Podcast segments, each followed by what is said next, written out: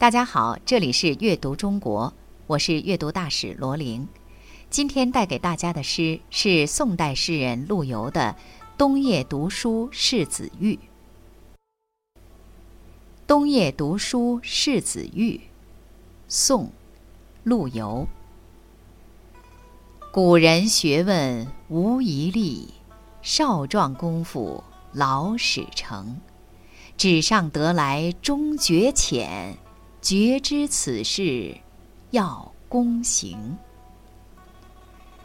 古人学习知识是不遗余力的，往往在少年时开始努力学习，学到老才会有收获。从书本上得到的知识，毕竟比较肤浅，要想真正理解书中的道理，必须亲自实践。陆游，字务观。号放翁，南宋著名诗人。在他小时候，北宋被金人侵略，陆游跟父亲一起流亡，好不容易才回到家乡。这段经历为他播下了爱国的种子。长大后的陆游参加礼部考试，名列第一，但他总是主张与金开战，所以遭到投降派秦桧打击，被除掉了名字。但陆游毫不消沉，回乡后仍攻读兵书，刻苦习武，准备抗金卫国。在他当官后，极力主张收复国土，所以在仕途上受到许多无情的打击和排挤。不过，陆游的爱国之情始终未变。他年老之后回到家乡居住，还创作了很多首爱国诗歌。陆游创作并留存下来的诗歌有九千多首，成为了世界纪录协会中国诗歌作品存世量最多的诗人，创造了一项诗歌的中国之最。他的主要著作有《渭南文集》《剑南诗稿》《放翁词》《南唐书》《老学庵笔记》等。诗人陆游共有七个儿子。子玉是其中最小的一个，应该也是最受宠的一个。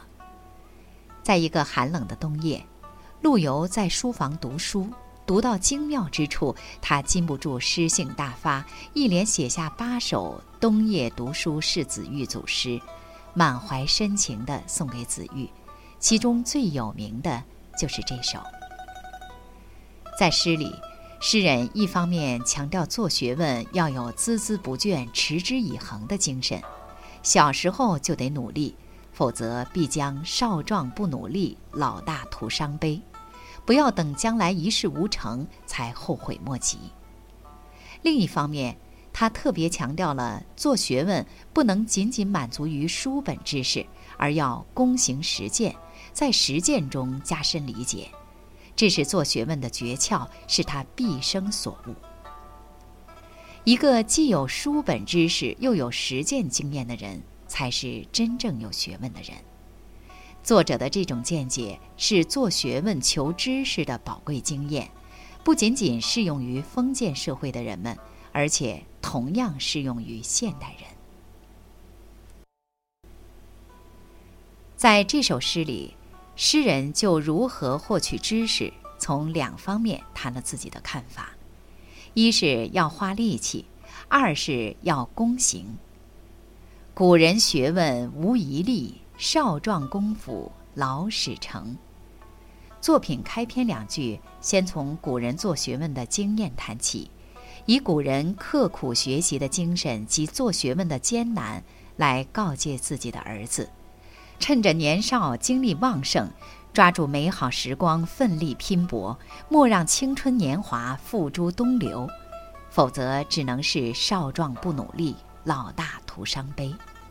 其言切切，情深深，充满了浓浓的父爱。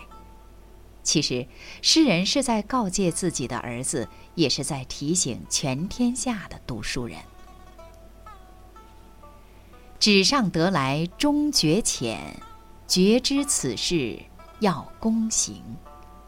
这两句是从书本知识与实践的关系着笔。孜孜不倦的学知识固然很重要，但仅此还不够，因为那只是书本知识，还有待实践去检验。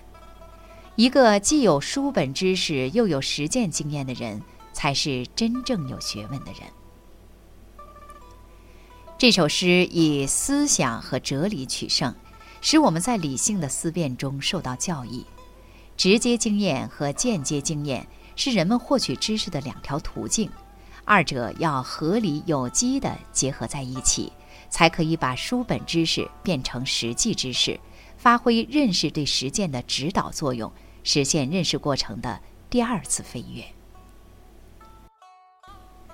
这首诗只有短短的四句，读起来朗朗上口且意境深远，使人回味无穷。冬夜读书是子玉，其一。宋，陆游。古人学问无遗力，少壮功夫老始成。纸上得来终觉浅，绝知此事要躬行。这里是阅读中国，我是阅读大使罗琳。感谢大家的收听。